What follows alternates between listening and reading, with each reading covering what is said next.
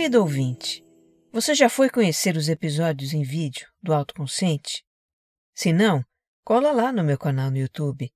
Eu comecei a regravar alguns episódios muito queridos numa versão videocast, com a minha imagem e trechos em que o que eu digo aparece por escrito, para você copiar ou dar print. Dia 12 de fevereiro está saindo o segundo. Por que nos sabotamos? Vai lá conferir, deixe o seu comentário, diga o que você achou. Tem um link para o meu canal na descrição deste episódio.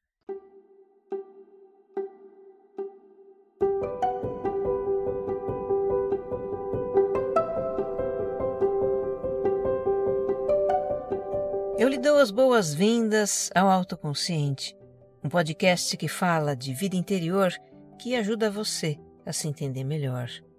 Eu sou Regina Gianetti, instrutora de Mindfulness, a sua repórter da alma. E aqui eu compartilho reflexões e ações para uma vida com mais autoconsciência. A minha intenção é que ao terminar um episódio você se sinta melhor do que quando começou.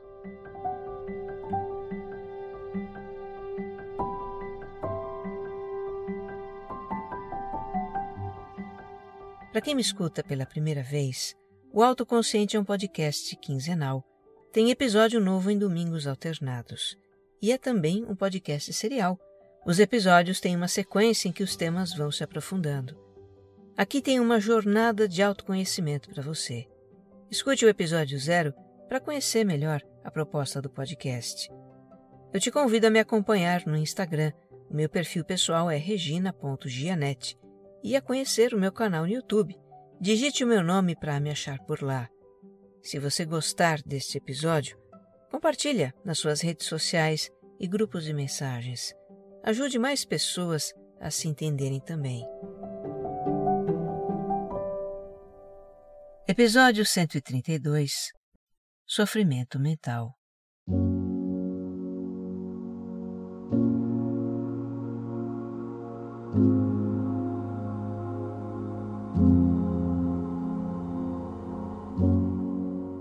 Nós estamos vindo de um episódio que discutiu como é que a positividade, praticada de uma forma forçada e simplista, ela acaba sendo prejudicial de algum modo.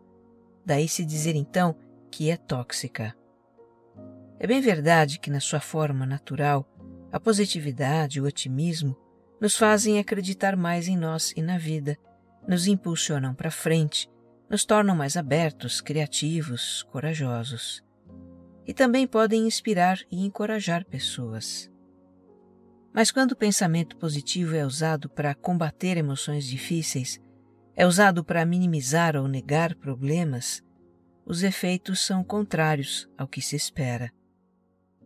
Bem, aqui neste episódio, nós vamos explorar um outro aspecto do excesso de positividade dos nossos tempos, que é o sofrimento mental por não estarmos bem. É como se o mal-estar emocional fosse uma anormalidade que precisa ser combatida. Só que ao combatê-la, nós acabamos ampliando o nosso sofrimento. Como costuma dizer o americano Stephen Hayes, doutor em psicologia que é a nossa referência neste episódio, nós vivemos hoje numa espécie de ditadura da felicidade, em que a dor emocional é inaceitável. É natural que a gente tente evitar a dor e deseje a felicidade.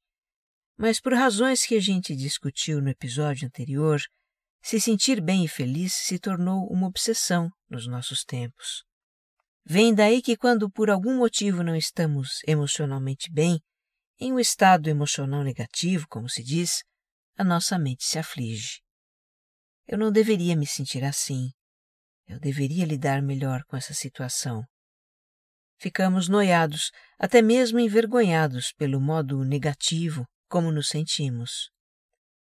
Tentamos nos livrar desse sentimento de alguma forma, distraindo a atenção para outra coisa, fugindo da situação para evitar o sentimento ou combatendo-o com positivismo ou algum outro recurso. Podemos até ter um alívio temporário, mas o sentimento incômodo volta e, fortalecido pela constatação de que não estamos conseguindo nos livrar dele. A pergunta que entra aí é o que fazer quando não nos sentimos bem. Vamos conhecer uma abordagem para isso, então, a da terapia de aceitação e compromisso, também chamada de ACT, ACT, que são as suas iniciais em inglês. Eu mencionei a ACT algumas vezes no podcast de passagem. E agora a gente vai se aprofundar um pouco, tomando como base um livro do Stephen Hayes, que é um dos criadores da ACT. O livro é Saia da sua mente e entre na sua vida. A ACT é uma terapia criada para o tratamento de condições como burnout, depressão, transtornos de ansiedade e obsessivo-compulsivo, entre outras. Agora, embora seja uma terapia, os seus princípios podem ser aprendidos e aplicados por nós mesmos para lidar com qualquer situação que esteja provocando sofrimento mental.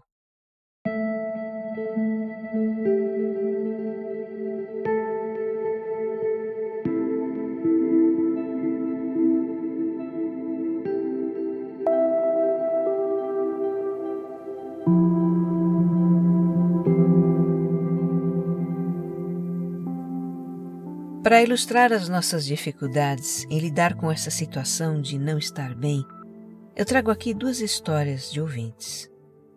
Uma é da Josi, que está atravessando um momento de profunda tristeza e decepção com o fim de um relacionamento afetivo. Ela gostaria de superar rapidamente a situação e se cobra por isso, mas o fato é que os seus sentimentos persistem e ela não sabe o que fazer com eles.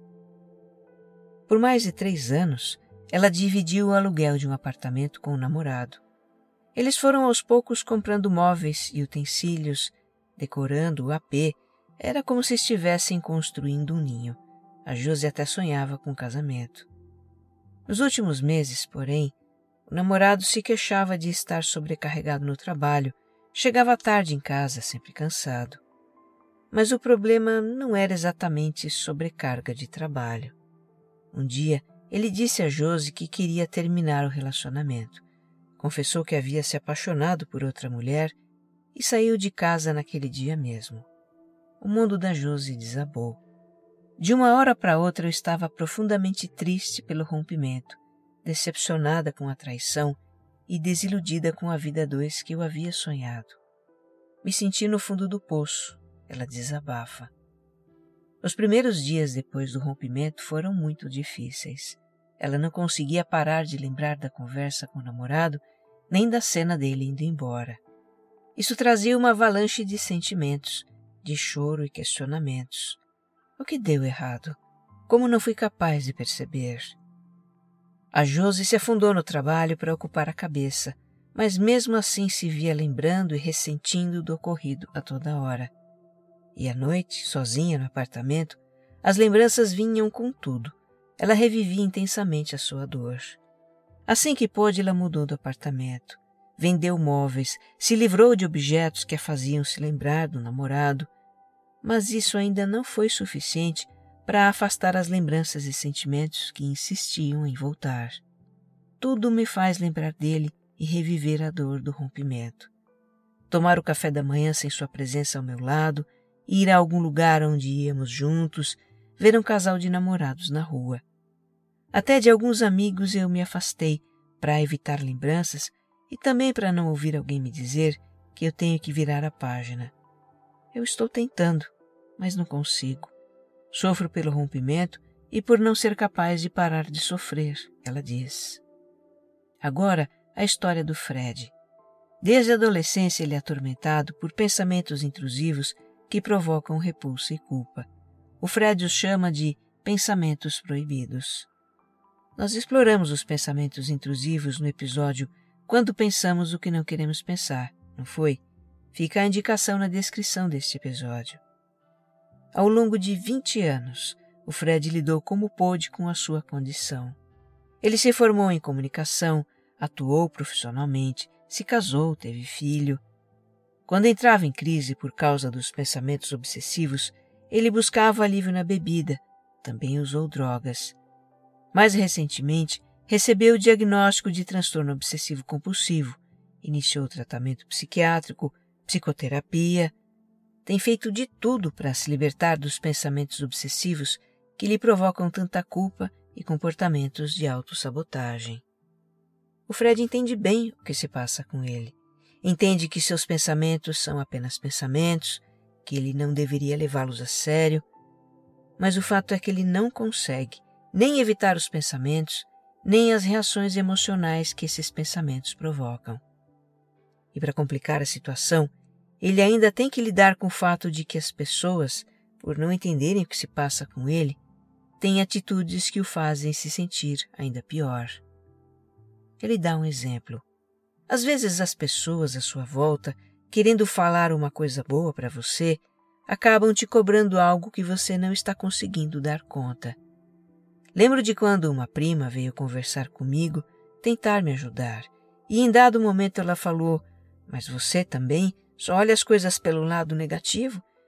O Fred já ouviu tantas coisas das pessoas que ele deveria ter mais autodomínio já ouviu que estava tendo uma postura de coitadinho? É muito difícil.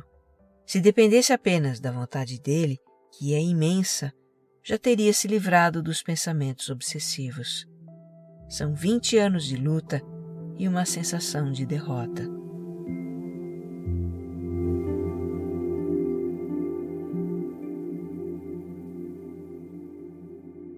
Eu acredito que todos nós nos identificamos com algum aspecto das histórias da Josie ou do Fred. Por exemplo, vivemos uma situação emocionalmente dolorosa, temos lembranças recorrentes do que aconteceu e com isso revivemos a dor. Temos pensamentos repulsivos ou sobre coisas ruins que poderiam ter acontecido, e mesmo sabendo que são apenas pensamentos, não podemos evitar o mal-estar por tê-los. Nos cobramos e nos sentimos cobrados porque não estamos bem na ditadura da felicidade. Essas são situações de sofrimento mental, uma exclusividade dos seres humanos. Todas as outras espécies de animais, até aquelas que reconhecemos como muito inteligentes, como macacos, golfinhos, cães ou gatos, não conhecem isso. Seus cérebros não são capazes de fazer as associações e abstrações que o cérebro humano faz, e eles não ficam sofrendo como nós. No seu livro, o Stephen Hayes explica mecanismos cognitivos próprios do cérebro humano que estão por trás do sofrimento mental. Ele e outros pesquisadores que estudaram esses mecanismos nomearam a sua teoria de RFT, o que em português seria Teoria de Quadros Relacionais. A premissa da RFT é que o comportamento humano é em grande parte governado por redes de associações de conteúdos mentais. Em outras palavras, o nosso cérebro estabelece relações entre objetos, ambientes, pensamentos, pessoas, palavras, imagens, sentimentos, predisposições de comportamento, ações. Resumidamente, qualquer coisa. São relações de muitos tipos, de comparação de causa e efeito, de temporalidade, de similaridade e muitas outras. E são relações criadas de um modo muito particular para cada um de nós.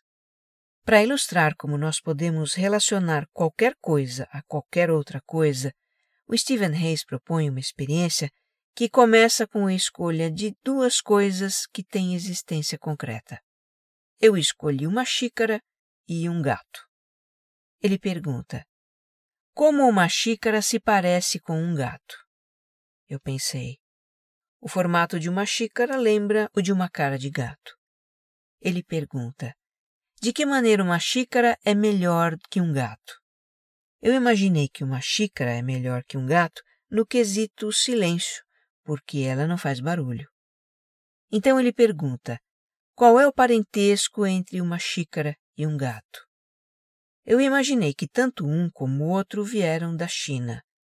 A xícara por causa da porcelana chinesa e o gato, eu pensei naquelas raças exóticas de gatos chinesas.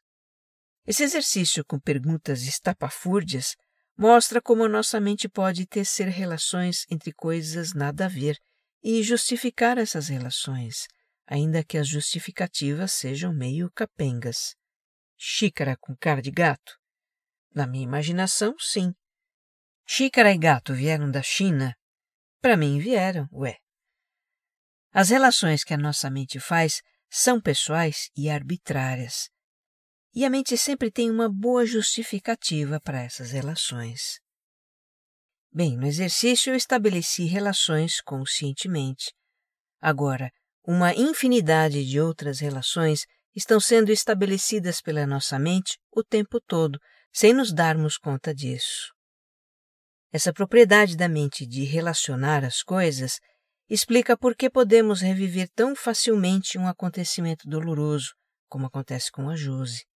Objetos, lugares, cheiros, pessoas, uma cena, uma música, qualquer coisa pode evocar uma lembrança do namorado, que traz a lembrança do rompimento, que reacende a tristeza. Também no caso do Fred, situações ou coisas com que ele entra em contato podem evocar os pensamentos obsessivos que trazem o sentimento de culpa. Segundo Stephen Hayes, até mesmo uma situação feliz ou prazerosa pode reacender um sentimento doloroso.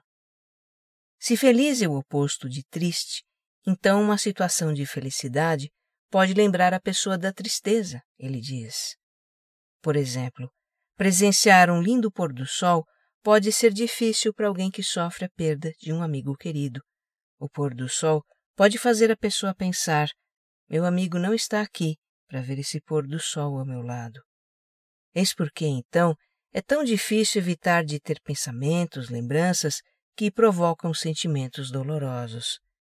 E não é porque a gente queira ter esses pensamentos e lembranças. Eles vêm independentemente da nossa vontade.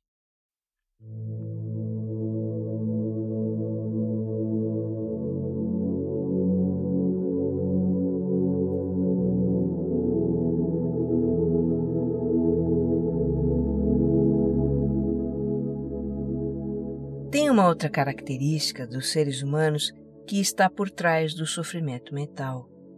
Diz o Stephen Hayes que nós lutamos contra as formas de dor que experimentamos, pensamentos e emoções difíceis, memórias indesejáveis, impulsos e sensações desagradáveis. Quando temos experiências dolorosas, ficamos pensando sobre elas, nos preocupando com elas, nos ressentindo delas.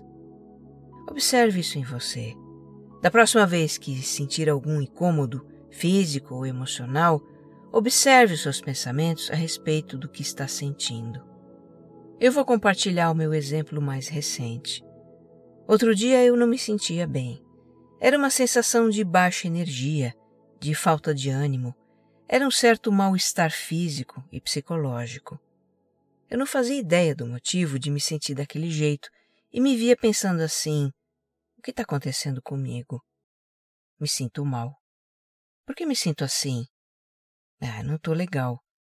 Logo hoje que eu tenho tanta coisa para fazer. Não me sinto bem e blá blá blá.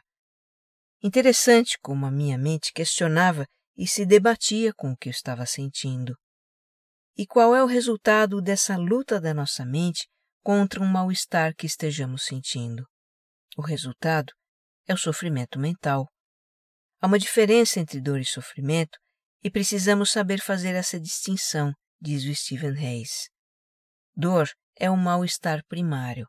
É a sensação de falta de energia que eu senti naquele dia, é a tristeza da Jose pelo fim do relacionamento, é a culpa e a repulsa que o Fred sente com os pensamentos obsessivos.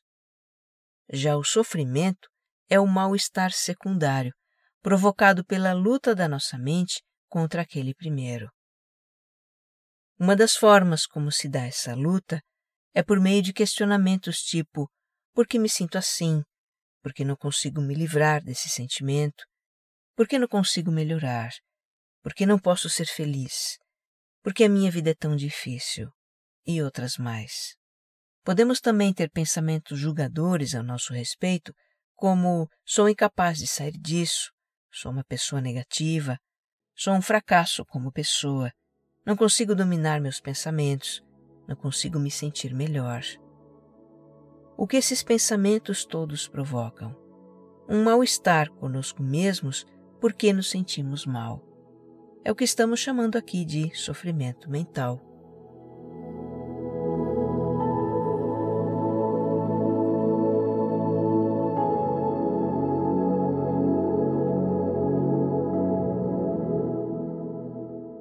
Além dos questionamentos e julgamentos, há três outras formas como lutamos contra o nosso mal-estar, criando sofrimento mental.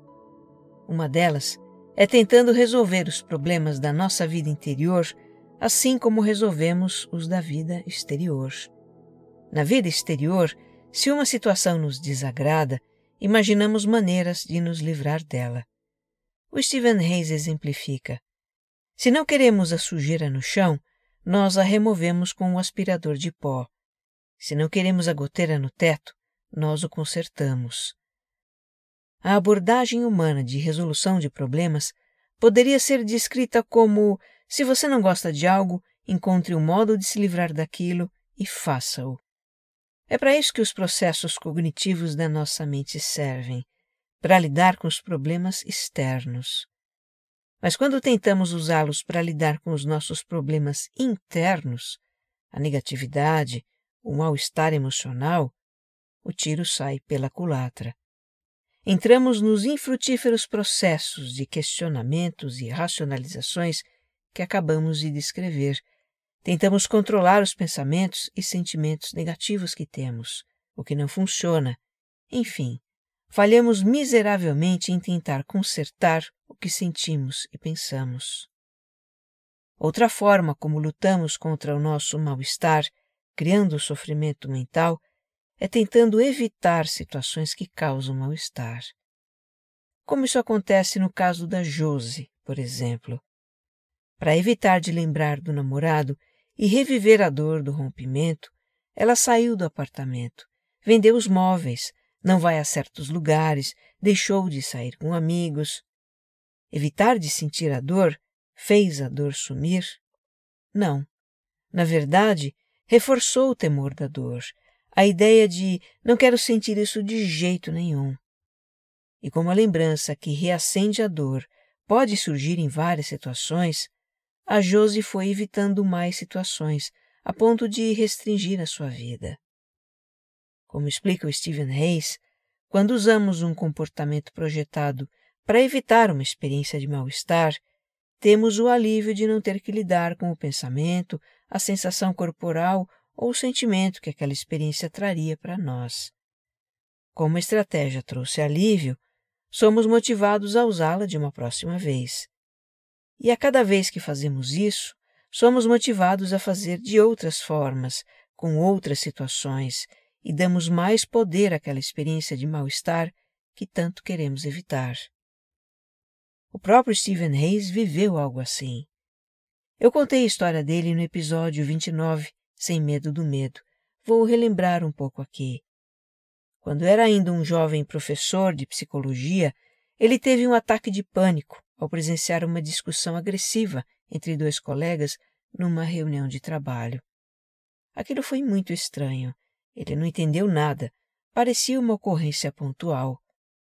Mas o fato é que depois os surtos começaram a se repetir, com frequência cada vez maior. Imagine o quanto ele se julgava por sofrer ataques de pânico, sendo ele professor de psicologia. Aquela era uma situação que ele queria a todo custo evitar. O medo de ter um ataque era tanto que ele foi evitando cada vez mais coisas, não andava mais elevador, não ia a lugares com muita gente, nem fechados, nem abertos demais. Até dar aulas ele começou a evitar. A sua vida estava ficando inviável e os ataques continuavam.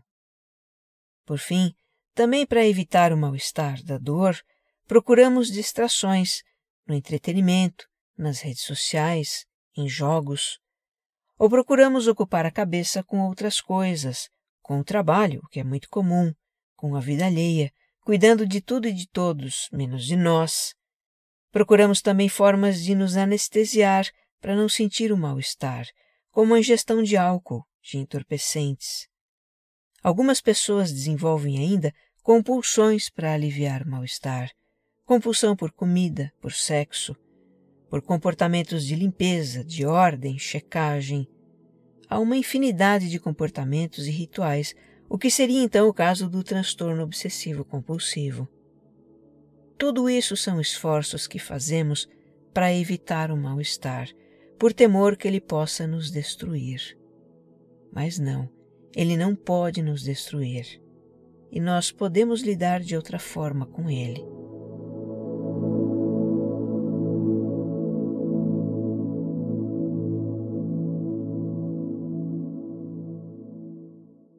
Para descrever a nossa luta contra o mal-estar primário, o que acaba provocando o sofrimento mental, o Stephen Hayes usa a metáfora do cabo de guerra. É aquela disputa em que duas pessoas ficam nas pontas de uma corda, uma de cada lado, e elas puxam a corda para derrubar o oponente, sabe? É uma disputa de força. Então, a nossa luta contra o mal-estar, que queremos a todo custo evitar, é como um cabo de guerra. Em uma ponta estamos nós, na outra ponta está o mal-estar, seja por lembranças dolorosas, pensamentos obsessivos, medos, fobias, ansiedade, dor crônica, seja pelo que for. E no meio tem um abismo. A gente puxa desesperadamente a corda para o mal-estar não nos arrastar para o abismo. O Stephen Hayes diz: você se esforça cada vez mais. Você procura maneiras diferentes de puxar, maneiras melhores de puxar, maneiras mais fortes de puxar. Tenta firmar os calcanhares para obter mais força, continua esperando que algo funcione. Mas talvez o seu trabalho não seja vencer esse cabo de guerra. Talvez seja encontrar uma maneira de soltar a corda. É isso mesmo soltar a corda, equivale a dizer abrir mão da luta contra o mal-estar, ou também parar de resistir ao mal-estar, e ainda aceitar o mal-estar. Antes de desenvolver mais essa ideia, eu vou contar como Stephen Hayes chegou a ela. Certa madrugada, ele acordou com uma monstruosa crise de pânico. Ele estava encolhido no chão do seu quarto sentindo dores por todo o corpo, o coração parecendo que ia explodir.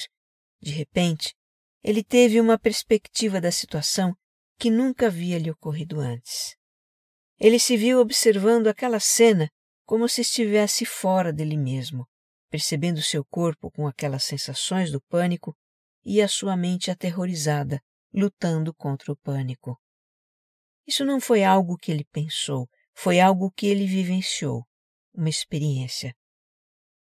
Ele apenas continuou observando a si mesmo e não fez o que a mente sempre pensava em fazer: tentar se livrar do mal-estar chamando uma ambulância para ir para o hospital, onde mais uma vez tomaria um remédio para acabar com as sensações do pânico.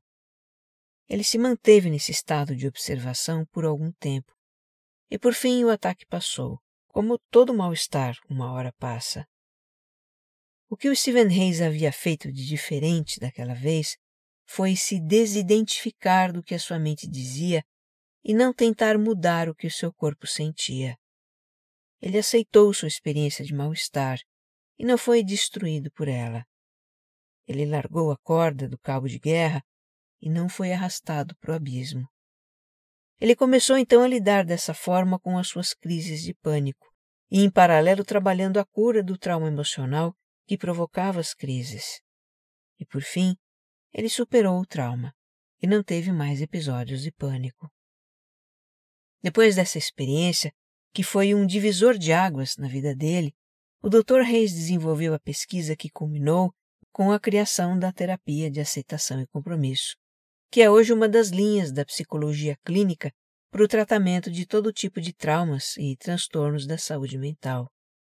E como eu disse lá no início, os princípios e recursos dessa terapia podem ser aplicados para lidar com qualquer situação de mal-estar da nossa vida. A dor de um rompimento, uma perda, uma crise, culpa, doença, baixa autoestima, autocrítica severa, preocupação e tantas outras dores. A aceitação, que é um dos componentes centrais da ACT, é praticada com o mesmo entendimento que se tem na prática de mindfulness. Aliás, o mindfulness, enquanto autoconsciência, é também um componente da ACT. Ter uma atitude de aceitação é acolher a nossa experiência de dor, de mal-estar, sem fugir dela. A dor é sintoma, não é causa. Se aceitamos o fato de que temos uma dor, podemos então investigar a sua causa e sanar a sua causa. Se é a dor causada por uma perda, vamos fazer o luto da perda. Se é dor de culpa, vamos trabalhar o auto-perdão para nos libertar da culpa. Se a causa é uma mágoa, perdoar o que provocou a mágoa. Se a causa da dor é um trauma, ou são pensamentos obsessivos, ou é raiva ou inveja, seja o que for, vamos trabalhar essa causa para nos libertar da dor. Tudo isso começa, porém, com a aceitação da experiência de dor.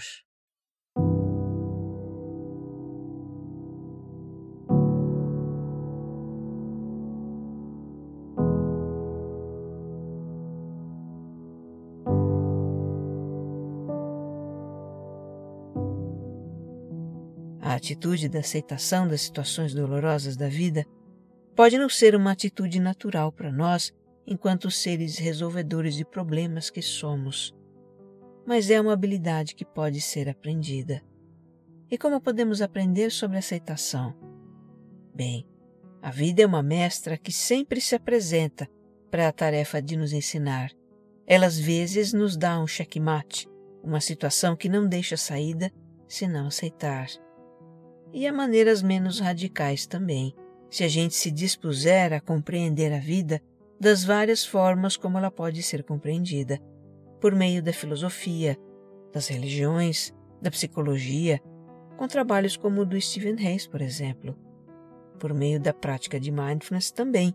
aceitação é uma das suas atitudes. Felizmente, são várias as fontes em que podemos aprender sobre a atitude da aceitação e, assim, nos libertar do sofrimento mental. E lembrando uma frase de Carl Jung, que eu gosto muito, o que negas te submete, o que aceitas te transforma. Que você esteja bem. Um abraço.